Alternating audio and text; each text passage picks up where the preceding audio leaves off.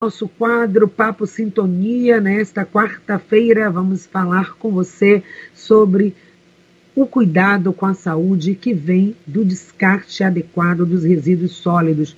Como você cuida do lixo que você produz? Todos nós somos atores que geramos, que produzimos resíduos sólidos. A questão é qual tem sido a nossa responsabilidade com relação a isso e será que temos consciência do impacto, das implicações que o descarte inadequado dos resíduos sólidos pode trazer para a nossa própria saúde e nossa vida?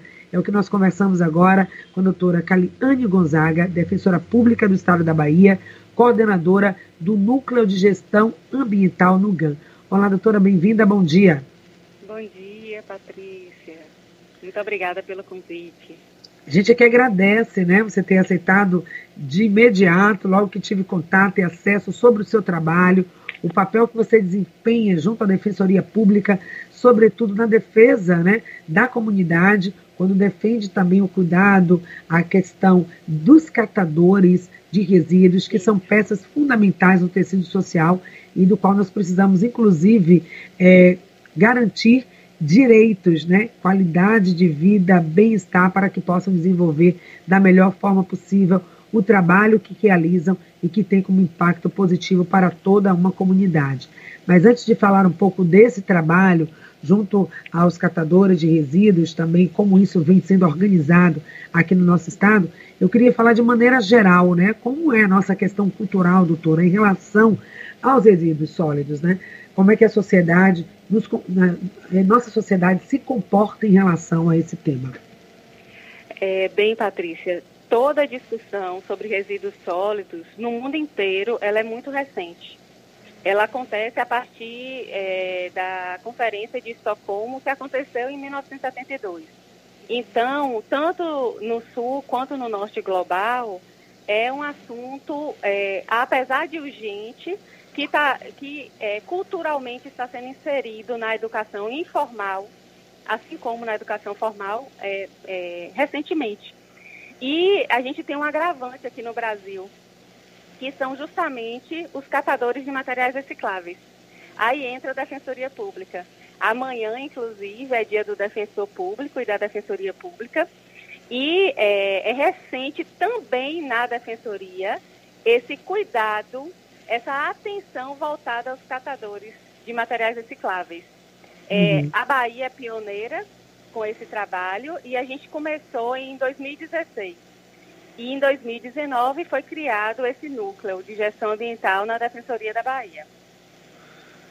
É, temos essa consciência de separar o nosso lixo, porque tem pessoas que sobrevivem né, desses resíduos dos catadores que usam, utilizam esse material que é reciclado, né, pode ser reciclado, para a sua própria sobrevivência. Além de prestar um grande serviço à sociedade e ao meio ambiente, é também uma fonte de renda. Mas a nossa sociedade como um todo já tem essa consciência no momento de separar o seu próprio lixo.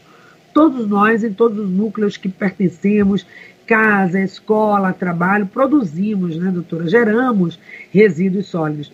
E será que temos essa consciência e orientação para fazer esse descarte de forma adequada, sem poluir o meio ambiente e também ajudando né, esses atores que são os catadores tão importantes? Sim, é, de maneira geral, o que é que nós, enquanto consumidores, precisamos é, é, considerar? É o seguinte, quando a gente consome qualquer tipo de produto que venha embalado, a gente precisa ter consciência de que os catadores só vão catar aquilo que a indústria da reciclagem se interessa. Ou seja, quem dita as regras da profissão do catador é a indústria da reciclagem. Então, a, é, na medida que a gente não tem sistema de coleta seletiva organizado no município, é, essa desorganização ou essa não regulação pelo poder público faz com que essa indústria da reciclagem se aproprie do trabalho do catador da maneira incorreta. Então, o que, é que eu quero dizer com isso? A gente, como consumidor, nós devemos nos preocupar com todas as embalagens que geramos. Por quê? Aí agora vem um susto, eu acho que para muitas pessoas. Cerca de 80% de todas as embalagens que descartamos diariamente em nossas residências não vão parar nas indústrias de reciclagem porque elas não têm interesse em comprar esse material. Então, hum. é, o consumidor ele precisa ter consciência daquilo que pode se tornar renda para o catador e fazer essa doação, porque quando a gente vai comprar uma água sanitária, por exemplo, a gente não quer comprar embalagem, mas a gente é obrigado a comprar, e isso é, é vedado até por lei, né? Isso é venda casada.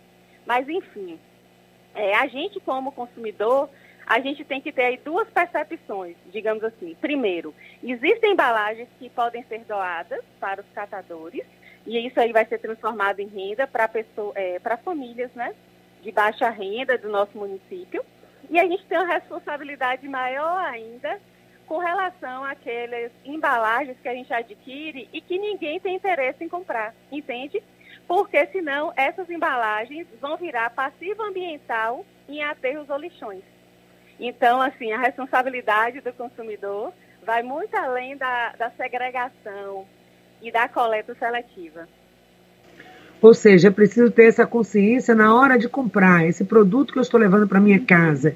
Depois, essa embalagem vai poder ser reciclada, então eu já destino ela para a reciclagem, já separo, porque eu sei que esse material tem a indústria da reciclagem, vai ter interesse nela.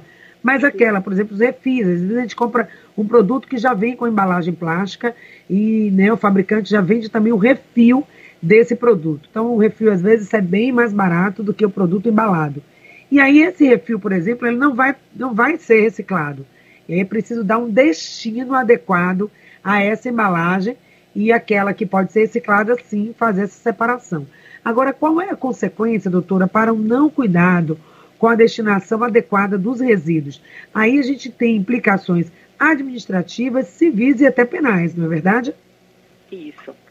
É o seguinte, é, com relação às, às embalagens em geral, eu, eu queria dar exemplo de dois tipos de embalagens que as pessoas acham que é reciclável, é reciclável ou, ou pode se transformar em material reciclável, mas na verdade é, praticamente 100% dessas embalagens vão parar nos lixões.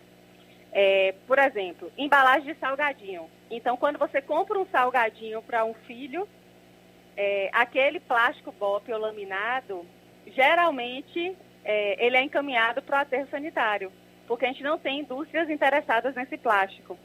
Aquelas caixinhas de leite longa-vida, geralmente são encaminhadas para os aterros, porque os catadores não conseguem vender, entende?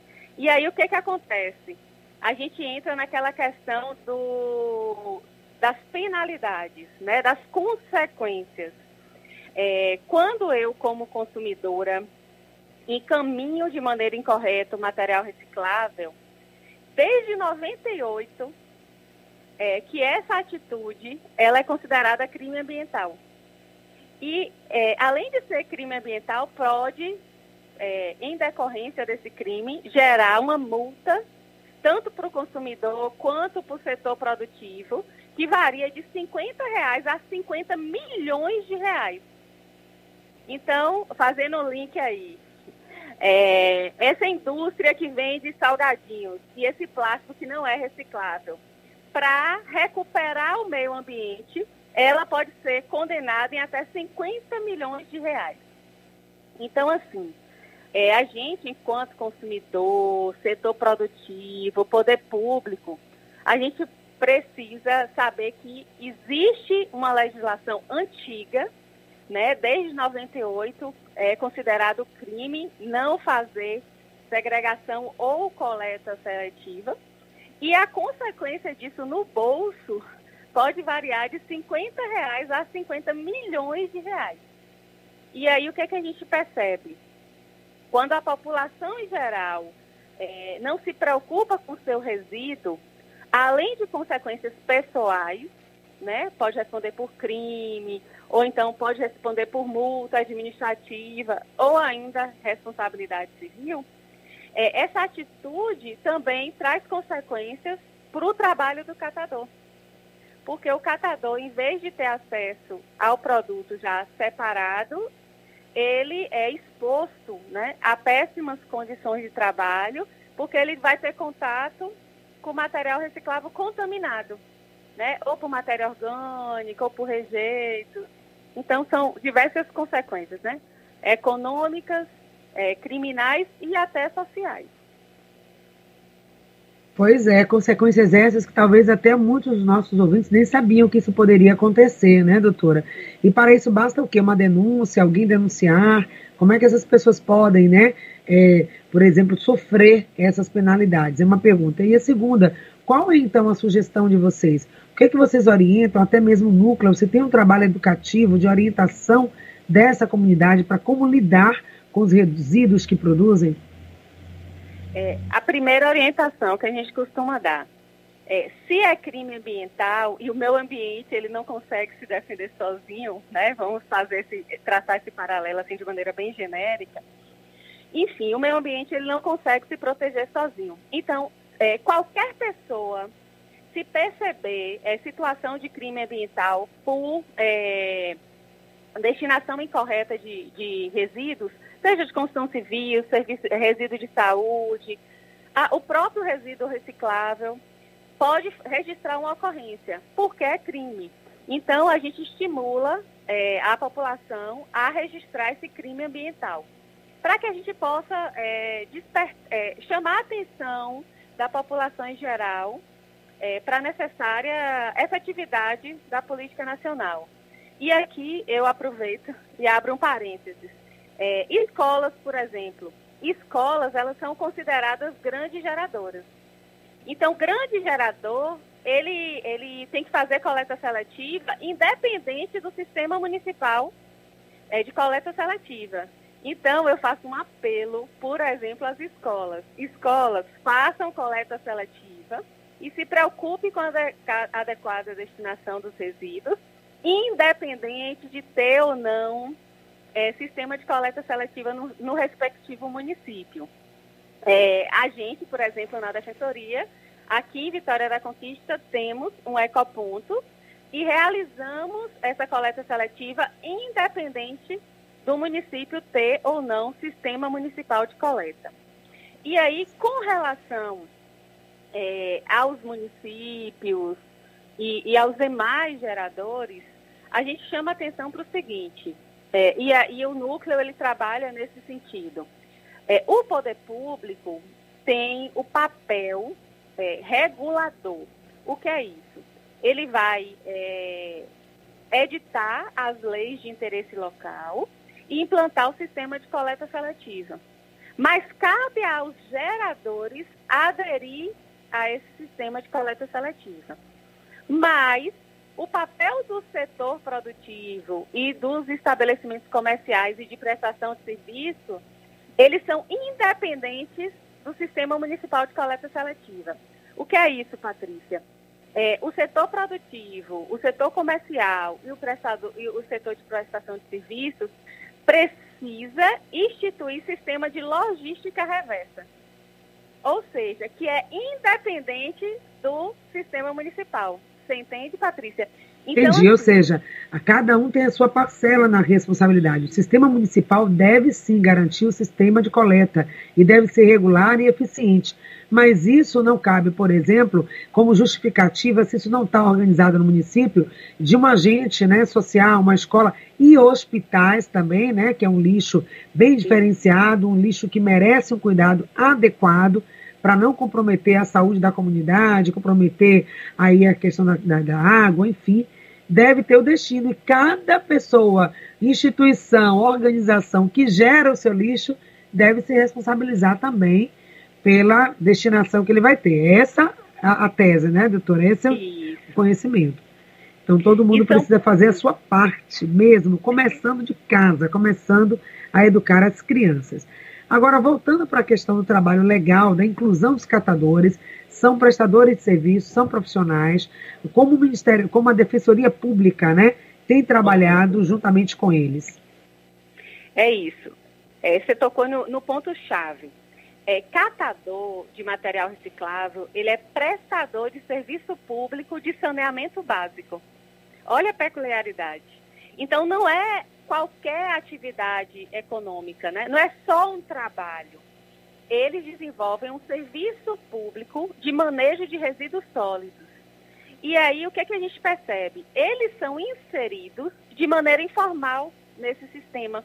Ou seja, em vez do poder público ou do setor empresarial, né? Porque, como eu disse, são, são duas obrigações distintas. A prefeitura tem a obrigação sobre o sistema de coleta seletiva. O setor empresarial sob a logística reversa. Inclusive, a, a prefeitura não pode pagar pela coleta em grandes geradores. Mas, enfim, quem é o catador? O catador, perante o poder público, é um prestador de serviço público. Então, ele precisa ser remunerado por isso, certo? E com relação ao setor empresarial, se o catador estiver fazendo logística reversa, ele também está sendo inserido de maneira informal se ele não for contratado para prestar esse serviço. Então, onde entra a defensoria? A defensoria, ela é entidade de apoio para, é, por meio de reuniões, tanto com o poder público quanto com o setor empresarial, solicitar que sejam assegurados os direitos dos catadores, que são dois, é, basicamente. Primeiro, o direito de ter acesso ao material já separado e não contaminado. E segundo, o direito de ser contratado e remunerado, porque todos nós é, temos o direito de ser remunerados pelo nosso trabalho, não é isso? Então, essas são as duas ressalvas aí que eu faço com relação a esse trabalho. Claro, cada trabalhador, inclusive nós queremos prestar né, nossa homenagem, a nossa homenagem, porque o dia 17 ontem foi o Dia Internacional da Reciclagem e também o dia 16 de maio nós celebramos o Dia dos Garis, né, como é conhecido, aqueles profissionais que trabalham na limpeza pública, dia também dos catadores de material reciclável. A gente deve é, o, respeito, consideração pelo trabalho que eles fazem, como a, ouvimos aqui da Defensoria Pública, é um trabalho que deveria estar reconhecido como agente social, um agente que está trabalhando para o bem comum da sociedade. Não é só tirar o lixo, é promover saúde, é promover vida e qualidade. Que bom que a Defensoria está atenta a essa questão e está buscando né, trazer a dignidade para esses trabalhadores. Enquanto a sociedade também precisa fazer a sua parte, né? Agora, doutora, como podemos denunciar em, por exemplo, um bairro, um município que não tem uma coleta adequada, regular? É, a comunidade pode também exigir isso, deve exigir isso para que tudo fique ok, cada um assumindo sua parte? Sim. É o seguinte, quando a gente fala de é, saneamento básico e manejo de resíduos sólidos, esse é um assunto é, de interesse coletivo. Então, como nós temos aí direitos difusos envolvidos, é, cabe sim termos de compromissos, é, termos de ajustamento de conduta, ação civil pública.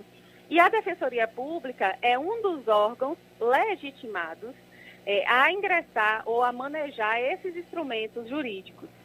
Então, é, a gente reafirma é, a necessidade da população denunciar, seja o crime ambiental, ou então, você quer que sua cidade tenha sistema de coleta seletiva, procura a Defensoria Pública para que a Defensoria possa, é, por meio de, de, de medidas, instrumentos, providências, exigir que esse interesse difuso da coletividade seja atendido. Como você bem pontuou, Patrícia, é, o, o, o lançamento incorreto de resíduos sólidos vai trazer inúmeras consequências à saúde que é coletiva. Então, vai, vai trazer contaminação de solo, de água, atmosférica, por conta do, do metano, por conta do chorume.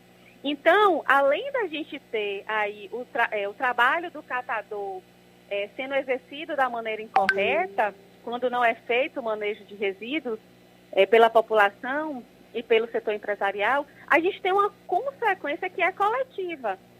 Então, é, qual é a providência né, que a população pode adotar?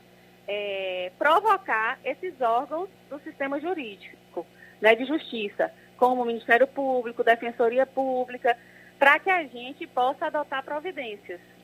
É, e aí, lembrando, é direito de todos que seja implantado é, o sistema de coleta seletiva no município. É, e aí a gente chama a atenção pra, da população para o seguinte: o que é saneamento básico? É serviço de água, esgoto, escoamento de água de chuva e resíduos sólidos. Então a gente não pode negligenciar essa, essa parcela do saneamento básico que é, se refere ao saneamento, que se refere aos resíduos sólidos. Uhum. Então, a gente pede esse apoio da população para reivindicar em seus municípios que sejam implantados eficientes sistemas de coleta seletiva. E aí todo mundo ganha, né? Geralmente quando falamos em saneamento básico, lembramos muito só da água ou do esgoto, mas incluir uhum. aí os resíduos sólidos na nossa mente, na nossa lembrança, na nossa rotina, na nossa vida e na nossa corresponsabilidade junto com os gestores, junto com os defensores públicos, para que a gente possa ter de fato uma sociedade mais saudável, mais limpa, mais próspera e melhor para todos. Muito obrigada, doutora Caliane Gonzaga, defensora pública do Estado da Bahia, coordenadora do Núcleo de Gestão Ambiental no GAN. Um minutinho final para as suas considerações e lembrar também como é que o NUGAN atua, como a gente pode ter acesso aos serviços de vocês. É, como consideração final, eu gostaria de reafirmar que a Política Nacional de Resíduos Sólidos, ela elegeu o catador como ator principal dentro do manejo de resíduos. O que quer dizer isso? Tanto o setor empresarial na logística reversa, quanto a prefeitura no sistema de coleta seletiva, tem a obrigação legal de inserir ou de integrar prioritariamente os catadores nesse sistema. Por quê? É, é, material reciclável ele não é bem econômico, ele não é uma mercadoria como qualquer outra que se compra em prateleiras. Mas é, na verdade, né, a lei reconhece o valor social do resíduo reciclável. E esse material reciclável, de acordo com a legislação ambiental, ela, ele tem que ser canalizado para os catadores, para a promoção de desenvolvimento social, mobilidade social e para aumentar a uhum. renda dessas famílias que vivem da catação. Então, uhum. eu gostaria de deixar como consideração final e agradecer né, o convite para que a gente possa refletir sobre esse assunto que diz respeito a famílias, né, a um grupo social é, vulnerável presente em todos os municípios. Obrigada, então. Foi uma ótima conversa. Fica aí o alerta para todos. Nosso programa em sintonia de hoje fica aqui. Agradecendo a toda a equipe. E amanhã a gente volta com muito mais às 9 horas da manhã. Muito obrigada. Tenha um excelente dia. Obrigada, doutora. Bom dia.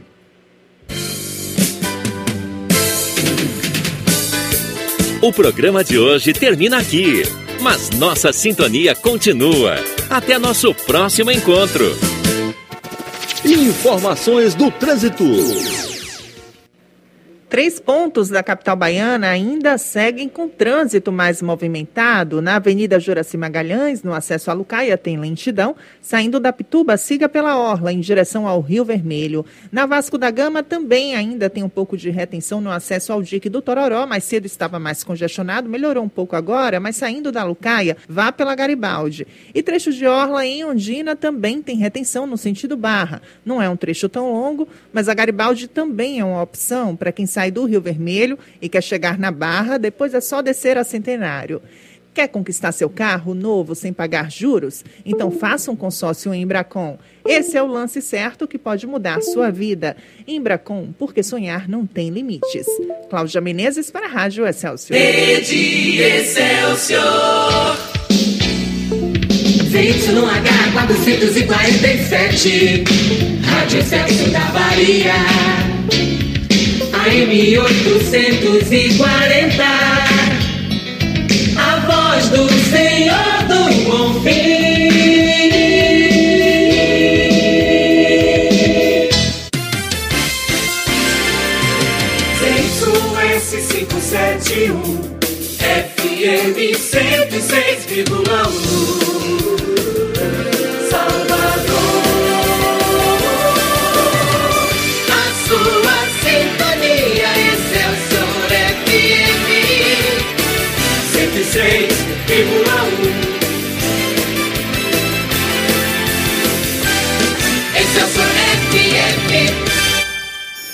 Agora você vai ouvir Experiência de Deus com Padre Reginaldo Manzotti. E em seguida, Excelsior Turismo com Heloísa Braga.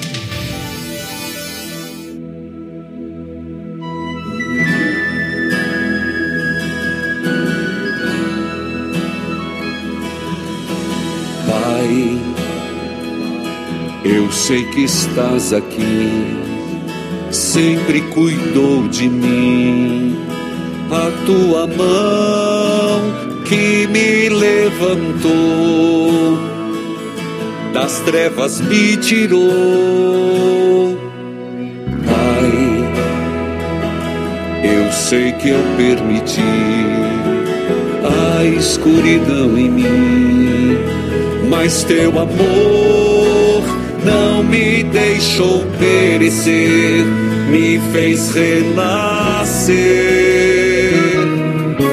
Nas horas tão sombrias de viver, como é lindo ver o céu aparecer. O mal já se afasta, a luz invade a alma. Em oração eu solto a voz para dizer: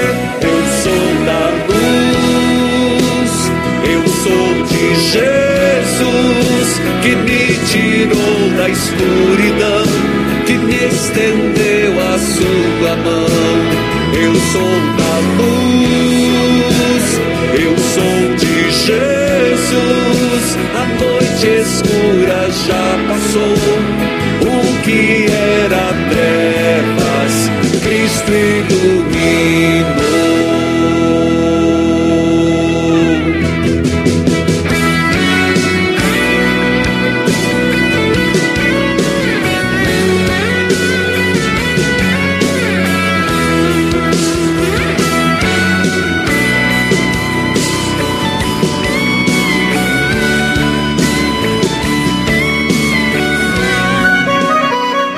Estúdios da Rádio Evangelizar de Curitiba, com transmissão via satélite e pela rede mundial de computadores, a internet. Está no ar, a partir de agora, Experiência de Deus, com o Padre Reginaldo Manzotti.